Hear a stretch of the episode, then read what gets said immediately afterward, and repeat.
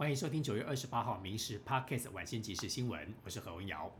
我国第一艘自制的潜舰今天进行命名暨下水典礼，蔡英文总统亲自主持，命名为海鲲军舰。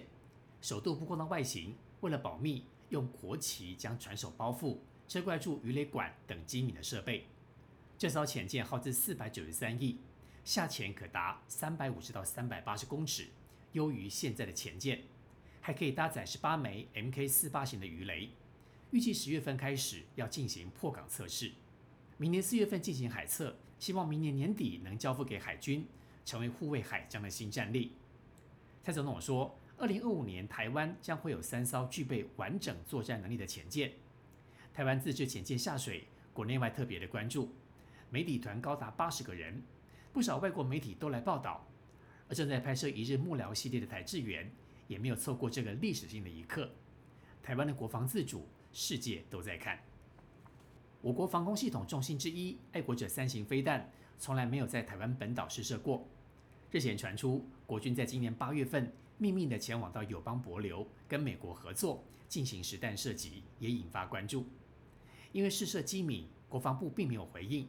但是巧合的是，博罗总统会述人近期也公开表示，希望争取美国。在博流部署爱国者飞弹，如果博流能够成为台美境外军事的合作据点，对台湾的安全是更加有利。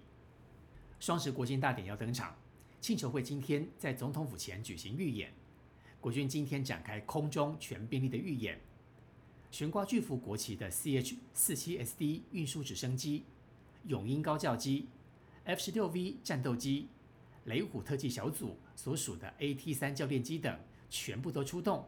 飞越了总统府前的上空，场面相当壮观。不少民众特地早起，为了目睹精彩瞬间。三军御仪队在清晨在总统府前封到紧锣密鼓排练，只见官兵精神抖擞，步伐整齐划一，跟着节奏走位。而画室操枪抛接，队形也变换自如。十月四号还有两次的全臂力训练，要确保双十国庆表演万无一失。今年国庆晚会十月八号晚上第四的仪式台南举行。为了配合民主台湾坚韧永续的主题，找来多元不同的歌手以及演出团体跨界合作演出，地点选在台南空军基地，让 IDF 等战机变成晚会的大亮点，展现台湾国防的韧性，也希望借由晚会团结海内外同胞，让外界看到民主台湾的坚韧。双十国庆今年是由民传大学第三十九年获选担任国庆礼宾人员，同学们紧锣密鼓排练。今天向外界展现演练的成果，不仅用多国语言向大家打招呼，更展现超高颜值。其中还有像韩国少女时代的徐玄的明星脸。学生们认真排练，美姿美仪，希望在国庆大典当中拿出最好的表现。屏东明阳工厂爆炸案今天是头七，明阳在现场找来法师为罹难者诵经祈福，也希望能够尽早找到最后一位失联的明阳员工。殡仪馆部分也有很多民间团体自发性前来诵经，而另外，平东地检署在昨天兵分四路发动搜索，带回明阳公司的董事长刘安浩以及总经理吕英成，讯后两个人分别以六百万以及五百万交保，检方动起来要追究后续大火的责任问题。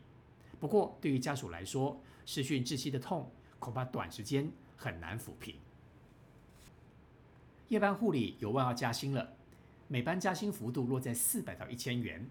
昨天副总统赖清德在民进党中常会呼吁要积极的调整护理师的待遇，政院传出要投入四十亿调整。近期护理师出走潮严重，应该要设法先把护理人员留下来。而今年护理职业数十九万人，实际职业大概只有六成。护士团体呼吁先把出走的护理师给找回来。以上新闻由民事新闻部制作，感谢您的收听。更多新闻内容，请上民视新闻官网搜寻。